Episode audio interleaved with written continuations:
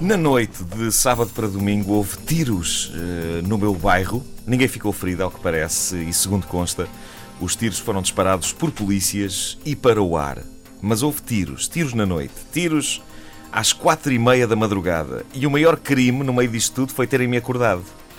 Eu acho que tudo bem, a polícia deve perseguir os criminosos, mas quando é de noite, é pá, ponham silenciadores nas armas, pá.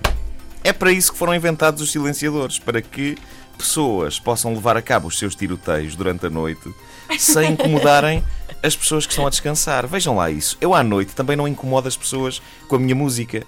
Os silenciadores são uma espécie de headphones das pistolas. Mas é verdade, foi disparada meia dúzia de tiros na madrugada de sábado para domingo no meu bairro e de vez em quando isto acontece. Acho que é a maneira de Benfica dizer ao mundo: ok, pessoal, nós não somos apenas os primos bem comportados da Cova da Moura, ok? Quando queremos também sabemos ser ruins, hein? Foi mais ou menos assim? Quase isto. Quase isto. É isso, é um turbilhão de tiros. Quase isto. Ser acordado por um tiroteio é uma desilusão a vários níveis. Eh, desilusão porque alguém nos interrompeu o sono e que bom que é dormir. E desilusão porque os tiros na vida real não soam nem de perto nem de longe à maneira como soam nos filmes. Os meus tiros favoritos eram os dos filmes de cowboys. Não sei se vocês se lembram do, do som dos tiros dos filmes sim, de cowboys. Sim. Nenhumas armas fazem o som das armas dos filmes de cowboys. Nenhuma arma real, em nenhuma parte do mundo, em nenhuma altura da história faz ou fez.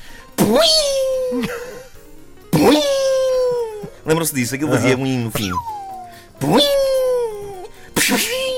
Uh, eu acho que boa parte dos maluquinhos de armas que existem neste mundo como os associados daquela famosa e controversa instituição americana que dá pelo nome de National Rifle Association, é. eles. É que tu adoras, não é? Adoro. Eles ficam fascinados com pistolas e espingardas por causa dos velhos filmes de cowboys. Porque de facto é irresistível o charme de ter na mão um objeto de poder que, quando dispara, faz um, eu, eu, acho que uma solução para acabar com esses malucos das armas era mostrar-lhes o som de uma arma a sério. Uh, boa parte deles nunca deve ter visto uma arma a não ser nos filmes. É um bocado como a pornografia, não é? Há certas coisas que só se vêem na pornografia uh, e que as pessoas nunca chegam a ver na, na vida real.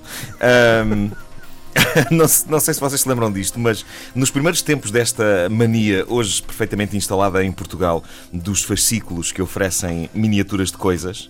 Parece que agora há uma que é ossos de dinossauro. É uma coisa enorme, uma cabeça quase maior que a nossa. Garantindo que quando colocas o, o último osso no dinossauro, vais desfazer aquilo tudo. Portanto, já tens 80 e tal anos e aquilo vai cair tudo porque já estás com a mão a tremer. Hum, finalmente acabei! Bom, e morres a seguir. Uh, mas houve uma coleção de fascículos dedicada a armas. Armas. Eu, entretanto, já, já houve muitas outras coisas parvas. Uh, eu quase que posso jurar que vi num quiosque o primeiro número da obra colecionável Penicos do Mundo, uh, com o primeiro fascículo. Mas com o primeiro fascículo, a miniatura de uma vasilha de barro do Burkina Faso. Atenção, que eram penicos de princesas e príncipes. É? Penicos de princesa. É, isso era uma ótima coleção em fascículos. Penicos de princesa, coleciono já. É quase tipo brincos de princesa. Uh, voltando à, à maravilhosa coleção em fascículos sobre armas do mundo, um colega meu de escola Chamava-se Luís Miguel, vamos lá tramá-lo e dizer aqui o nome dele. Não me lembro do apelido, não me lembro do apelido dele. Bem, eu, Luís eu, Miguel, o Luís Miguel. O, esse, o Luís Miguel. Ele, ele, não só colecionava aquilo, armas do mundo, como uma tarde fui à casa dele e ele esteve a mostrar-me, página a página, a coleção completa encadernada. Eram páginas e páginas em papel couché de fotografias de pistolas, de espingardas, de metralhadoras, um ou outro canhão. Foi uma tarde inteira naquilo. E devo dizer que não foi má de todo. E eu passo a explicar. Porque enquanto ele virava as páginas e ia apontando as características desta ou daquela arma, eu pude pensar na minha vida e resolver uma série de questões imediatas que precisavam de ser resolvidas e nas quais eu ainda não tinha tido tempo de pensar.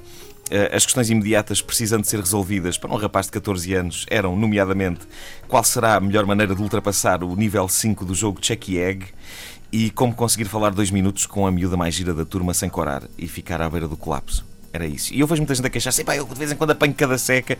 Não, há que olhar de forma produtiva para as secas. Eu, naquela tarde, enquanto olhava para páginas e páginas de revólveres e carabinas, eh, sempre mantendo um ar interessado e sempre eh, assegurando-me que ia dizendo aham. Olha o canhão, olha o canhão. Aham, eu ia dizendo aham de vez em quando para lhe mostrar interesse. Aham. Eu, eu resolvi mentalmente naquela tarde uma série de problemas. Não foi tempo deitado à rua. Não, está tudo na arte de saber pôr um ar interessado e dizer aham nos timings certos. Mas sim, é verdade, houve uma coleção em fascículos dedicada a armas. A partir de não sei quem é que isto possa interessar. Ah, Armas. Eu admito que até possa haver malucos que adorem armas, mas ter um livro ilustrado sobre pistolas, eu, eu, eu ainda acredito, eu quero acreditar que há mais pessoas no mundo a gostar de canetas do que de pistolas. E, e, no entanto, não me parece que alguma vez tenha sido editada uma magnífica coleção em fascículos sobre esferográficas do mundo. Por acaso tinha aqui uma para te dar. Tens. Não. Porque, por muito que nós gostemos de canetas, eh, são canetas, são para escrever, eh, eh, não são para verem fotografias num livro ou em fascículos. E é um bocado como as armas.